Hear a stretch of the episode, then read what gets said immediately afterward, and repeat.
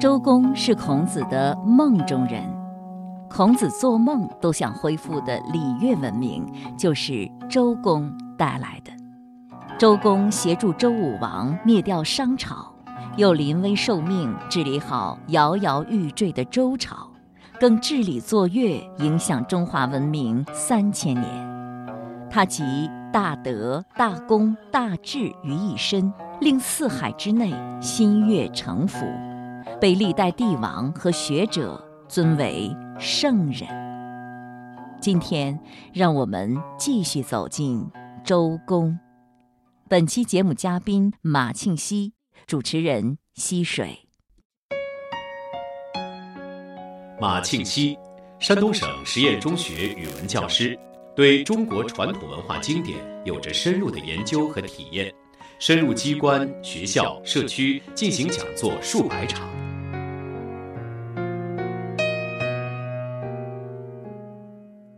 周朝刚刚建立才两年，周武王就过世了。为了稳定朝局，周公代替年幼的成王执政，至第七年还政成王。而这个过程并非一帆风顺。当时朝廷内部对周公是充满怀疑的。周公呢，他是内整朝纲，外平叛乱，并且治理作乐，国家也逐步走上了正轨了。国家稳定之后呢，他还还政于成王。嗯，你看他面对这样一个混乱的局面，周公他是凭借什么把这一切都搞定的呢？我觉得太难了。这个就是我们古人讲叫内圣外王。第一，首先是内在的修养到了极致，叫道德学问。道德是自修，他的道德肯定很高，时间越久，大家越信服。第二呢，他有足够的能力来。办理这些日常事务，所以我想周公就是非常典型的内圣外王的一个代表。呃，说到这儿呢，我就想起了成王曾经对他非常的怀疑，他是为什么开始信任周公的呢？是在他们周家的一个就是藏着册书的这样一个地方，发现了周武王生病的时候，周公祭祀的一段祈祷的文字。实际上，这个记载有两个。类似的，嗯嗯，当然也可以并存。一个呢是讲武王在病重的时候，嗯，大家都那个时候还是要占卜，嗯，他说占卜的时候我要先祈祷一下，建了一个台子，就是刚才咱讲的这三王，嗯，向他们祈祷说，如果你们在那边病了，需要人侍奉。那就让我去吧，说我多才多艺，能侍奉鬼神。这个武王发呢，他不如我多才多艺，你让他活着吧，让我代替他去伺候你们。还有一个呢，说成王那个时候，啊，有的说生病啊，天时不好啊，他也祈祷。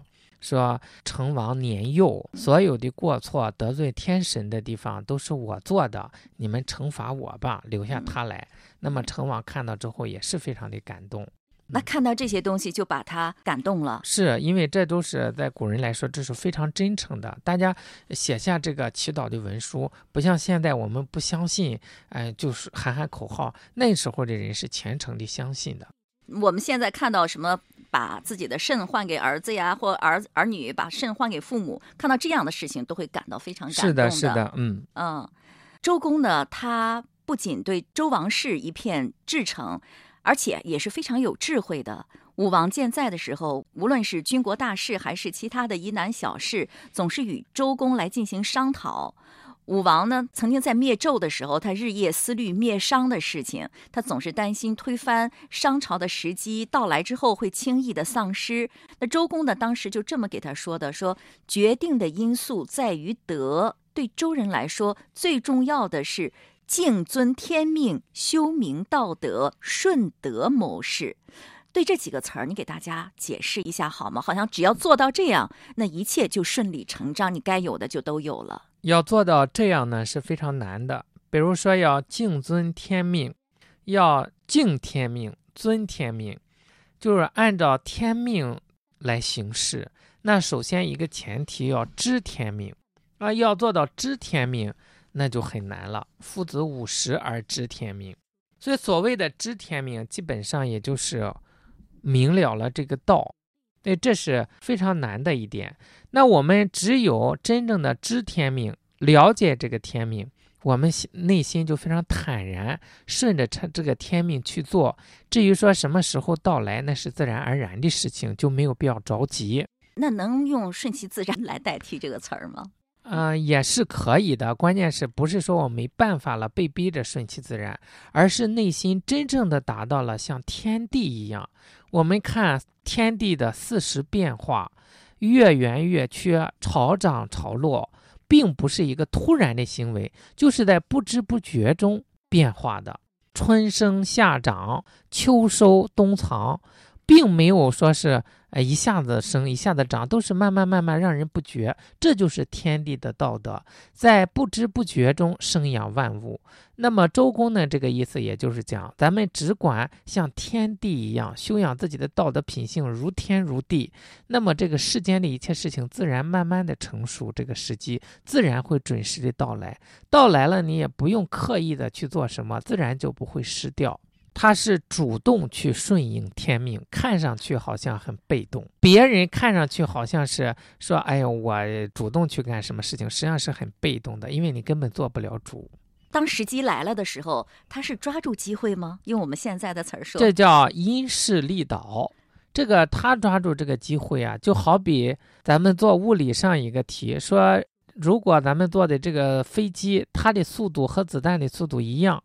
那么我们抓住这一颗子弹就很容易伸手一拿。我想，一个人修养自己德行到了和天地易经里面讲与天地合其德，和天地一样的时候，这个机会到来，对他说不存在抓不抓的问题，他随手就可以拿过来，是这样一个问题，自然而然的，他就是顺应这个形势把这个事情做好了。能用顺势而为这个词吗？呃，可以这样说。下面讲修明道德，这就是说自己了，要修道德，让这个道德发扬出来啊，这是提高个人的修养。然后讲说顺德谋事，顺着这个道德去做事情，就我们道德到了什么程度，我们就做什么事情。比如说，我们的道德还不足以取代商王朝，那么你着急也是没有用的。如果我们这个道德已经到了这个程度，自然而然的天下归心，那我们轻轻松松的就能完成这个事情。可是灭商的想法，他们是早就有了的。他们有这个想法是什么呢？是因为殷纣王在位啊，天下百姓如在水火之中，非常痛苦，所以他们想叫解民倒悬之急。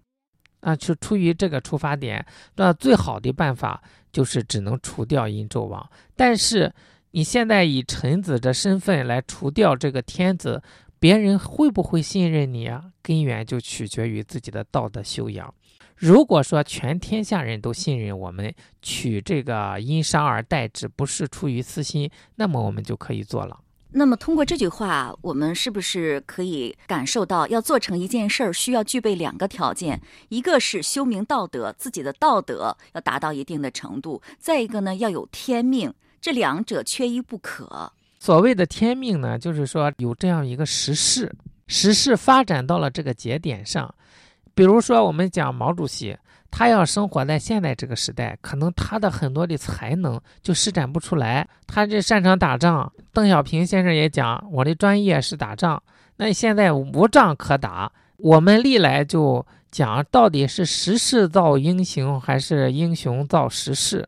实际上是有这样的人，有这样的时代，就像歌声、乐声完美的结合，不能说是谁造了谁，就是正好遇上了。就成就了这么美好的事情啊，这么轰轰烈烈的事情。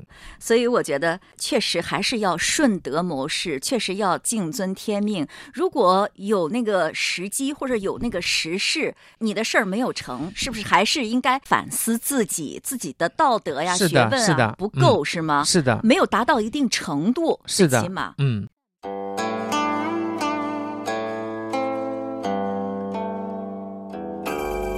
那天做完这段采访，让我似有所悟。今天再度聆听与回思，又颇有神清气爽之感。这让我想起了《弟子规》中的那句话：“能亲人无限好，得日进，过日少。”能亲近人人贤者，真是有无限的好处啊！德行每天都在进步，过错每天都在减少。听众朋友，听了我们的谈话，不知道是否会让您心有所动呢？说到这里，我又在想，那如何才能做到如武王、周公那般敬遵天命、顺德谋事呢？还是用他们的话来回答吧，那就是修明道德。当然，你依然可以继续追问下去：怎样才能修明道德？怎样才能拥有智慧呢？我知道这些答案在哪里，就在你的心里。这是我们每个人都知道的答案。只要你真的想找到，你就能知道。关于周公其人，先讲到这里了。下面回到《论语》中来吧。子曰：“不仁者，不可以久处曰，不可以长处乐。仁者安仁，智者利人。”这句话可以说是讲了三种人吧。能这样说吗？一种是不仁者，一种是仁者，还有一种是智者。嗯，也可以呀。那么，是不是从这句话当中就可以看出这三种人的区别？嗯，你给大家讲讲。不仁者就是没有仁爱之心。你看他讲不仁者不可以久处约，约就是大体上换算一下的话，相当于我们现在讲的逆境、困境。不仁者不可以长久的处于困境、逆境当中。他也不能长处乐乐，比如说现在的顺境，就是说一个人如果他不是仁者，那么他既不能处顺境，也不能处逆境。我们有句俗话叫“保暖思淫欲，饥寒起盗心”，典型的就是这句话的一个注解，就是因为他没有仁爱之心。什么叫仁？仁就是从二从人，想到自己就想到对方。现在他不管别人，只管自己。这样的人，呃，内心永远没有安宁的时候，外在呢就充满了破坏性。不管处在什么环境里边，总是不满足、不如意，总是要闹事情。所以这是讲这种人。这种人，用马老师的话说，就是保暖思淫欲，饥寒起盗心的人。孔子把它命名为不仁者。下面我们再来仔细看看这句话。这句话当中的“约”字，节约的“约”，就是贫困逆境的意思；“乐”呢，就是富贵了，让人感到快乐享受的环境，就是乐。不仁的人，刚才讲过了。就是自私自利，心里只有自己，没有别人的人，这种人是不能够长久的处在贫困中的。为什么呢？久困则为非。这样的人如果总是待在贫困的环境里面，就一定会为非作歹，用不正当的手段来谋取利益，甚至不惜做出损人利己、伤天害理的事儿。所以孔子说他不能久处约。不仅如此，不仁的人还不可以长处乐，就是说他长期处在贫困当中会变坏，长期处在富贵当中也会变坏。比如说会变得忘乎所以，不知天有多高，地有多厚，乃至骄奢淫逸，为非作歹。就算他没有这样，只要他德行不够，富贵是不会给他带来快乐的，而是会让他陷入新的烦恼和痛苦。下面我们不妨把这句话反过来看看：仁者可以久处约，可以长处乐。没错，还真是这样。在《论语》当中就可以举出两个例子。一个是颜回，一个是子贡。颜回是穷人的代表，子贡是富人的代表。无论贫穷富贵，他们都做到了安住其中，乐在其中。我觉得这个“约”字吧，其实也未必一定要像颜回那样单食嫖饮，也不一定像孔子那样饭疏食饮水，生活的那么贫寒、简约、粗陋。其实很多人是这样的，只要是看到某些方面不如别人，就容易心生不快，这时候就容易产生点不正当的行为了。我听说过这样一个人，不是瞎编的哈。真有这么一个人，他姓胡，在动荡的年代，他希望去读书，认为能够读上书是最快乐的。后来他考取了研究生，读上书了，但是这时候他发现自己虽然读上书了，又很穷，还是不快乐，认为有了钱就快乐了，这样读完书就出来赚钱。他赚了很多钱，成了一个大富翁。可是，赚到了钱之后，他觉得还是不快乐，因为天天在生意场上要应酬，还要想着如何赚更多的钱，所以就心浮气躁，脾气很大。再后来，他得了癌症，那当然就更不快乐了，放疗、化疗的多痛苦啊！这时候，他觉得要是能有健康的身体，哪怕没有钱，没有书读。都很快乐，你瞧，这不又回到原点了吗？再后来呢，他的癌症好了，身体康复了，又不快乐了，依然有着那么多的焦虑烦恼，一直到学了传统文化，才真正知道，其实快乐的感觉和你在外部世界拥有什么一点关系也没有，快乐就是一种感觉。是你自己内心的感受，它取决于你的心、你的想法。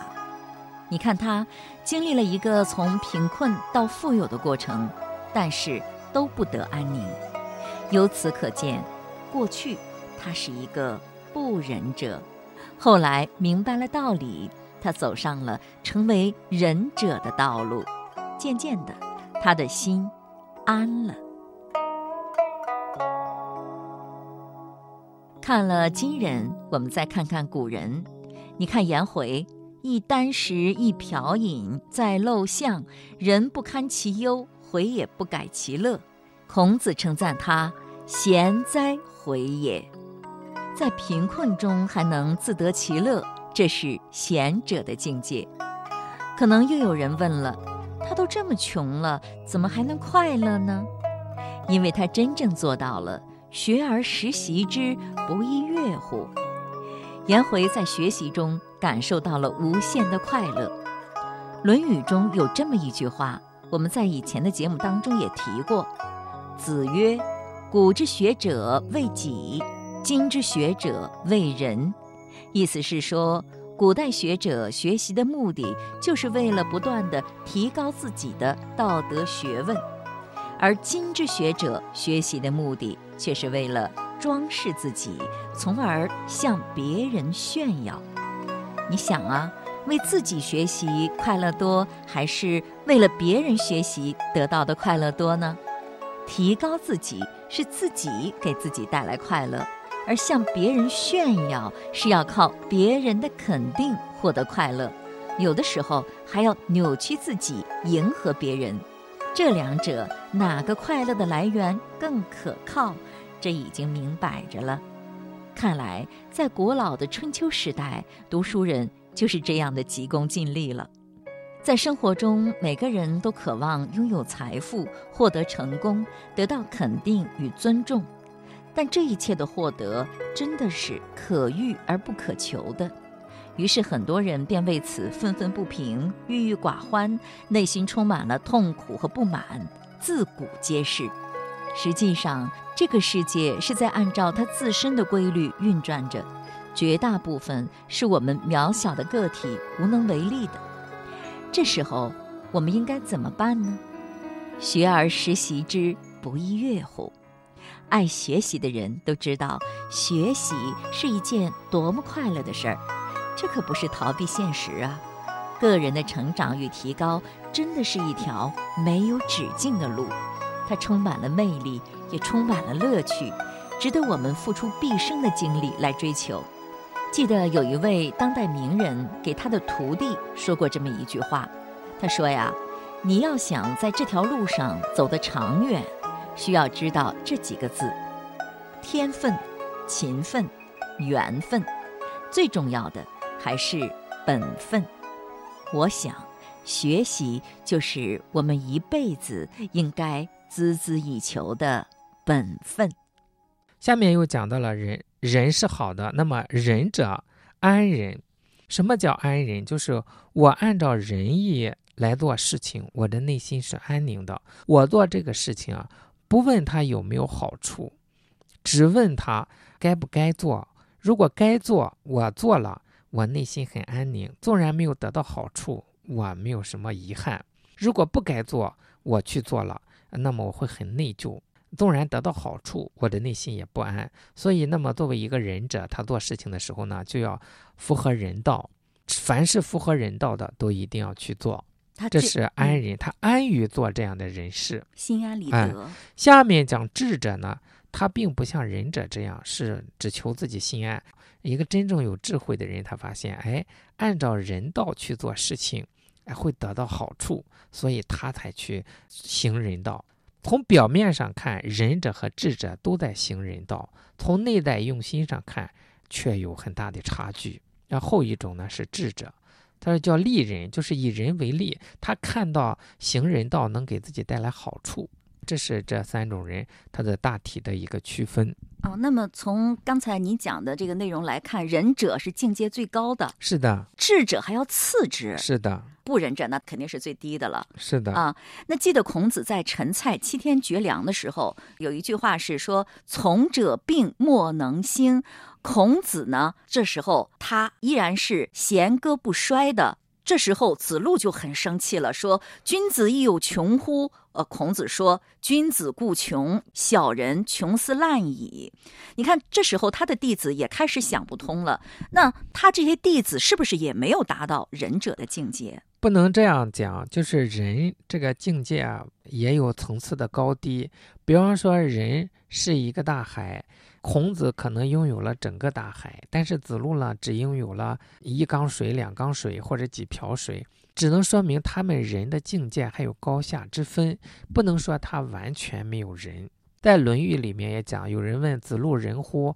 夫子回答是不知也。不知不是不知道，是不了解，就不了解他这个人到了一个什么程度。在夫子在世的时候，凡是有人问起来，当时的人是不是已经达到人这个境界了？夫子都说不知也，不了解。为什么这么讲呢？因为人以为己任，死而后已。就是说，这个任重而道远，一直到死了，最终盖棺论定。我们说，嗯，他做的这一生能符合人了。因为如果他还活着，还没有到生命的最后，你就说他已经到顶了，那他后半生就不要再进步了，这是不可能的。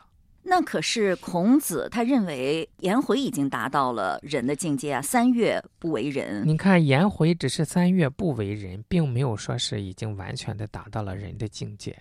就是说，他也没有说颜回达到了，是的，就没有说他完全的就是一个仁者，只是说他能三月不为人。你看他用的是不为人，其他弟子是日月至焉而已。颜回的人在内心里已经扎根了，三个月没有违背，别人都是，哎呦，可能一个月来一回，还在外偶尔想起来一回。只是说颜回和其他的弟子的区分。至于说颜回到了什么样的境界，呃，夫子并没有明确的论述。那孔子健在的时候，当然他的弟子也是健在的，没有办法对他的弟子们盖棺定论。你是这个意思？是的。那么现在他的弟子们都故去了，可以盖棺定论了。那他的这些弟子能算得上是仁者吗？都是有仁者成分在里面，但是说真正是不是完全的那么仁，我们看，嗯，以夫子的标准来衡量，还是很难以说完全的称作一个百分之百的仁者。那从孔子在陈蔡绝粮七天的这个表现来看，他是弦歌不衰的。你看他这种状态哈，能不能看出他已经达到了一个仁者？是的，这是孔子乐天知命，已经悟得到了。实际上，仁还不是最高的境界，道德、仁义、礼、智、信嘛，道德是更高的。夫子已经到道德境界。那你说历史上还有谁能算得上是仁者？比如说我们以前讲过的伯夷叔齐。柳下惠、诸葛亮，他们算是仁者吗？伯夷、叔齐、柳下惠这一些，基本上还能是称得上。至于诸葛亮呢，咱们也不好评价。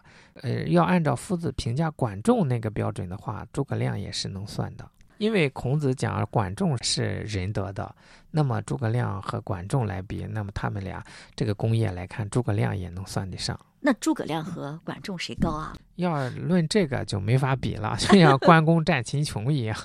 他们的境界呢？境界我们感觉诸葛亮要更高一些。这内在的修养上来说，节俭呀，内在的那种境界的高远呀，管仲好像偏于外在的这一些还要多一些。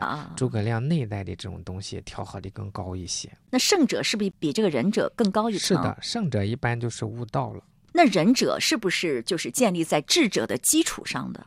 这个很难以说，因为《中庸》里面讲智、仁、勇是三达德，这三个呢实际上是一体三面，并不是说是谁在前谁在后的问题。如果真正的是一个圣人的话，智、仁、勇三者要同时具备。你像一般智、仁、勇都是把智慧排在前面，为什么呢？如果你没有智慧啊，你就不知道原来按照人道来做事情啊是最好的。因为行人道有的时候觉着一般人从眼前来看有点吃亏，只有有智慧的人才发现眼前吃亏，他从长远来看是有好处的。所以智在前面，但是这个智要有人，如果光有智慧没有人，他就心眼子太多太油滑。也不行，也不能成功。智者利人，那智者知道做一个仁者是有利益的，他做的时间长了，不就仁者安仁了吗？是啊，所以这是一步一步的来。那老子、庄子算是仁者还是智者？都算吧。要仁者安人是人，这要跟与对方发生关系才谈得上仁。就说我们做事情的时候符合人道，我心就安。听了我们的节目，不知道会对您的人生选择产生什么影响吗？不管是仁者还是智者，都在指引我们一条幸福人生的康庄大道，让我们一起前行吧。今天的节目就到这里了，我是溪水，节目嘉宾马庆西，品读《论语》往期节目已上传齐鲁网、闪电新闻客户端，欢迎点播收听。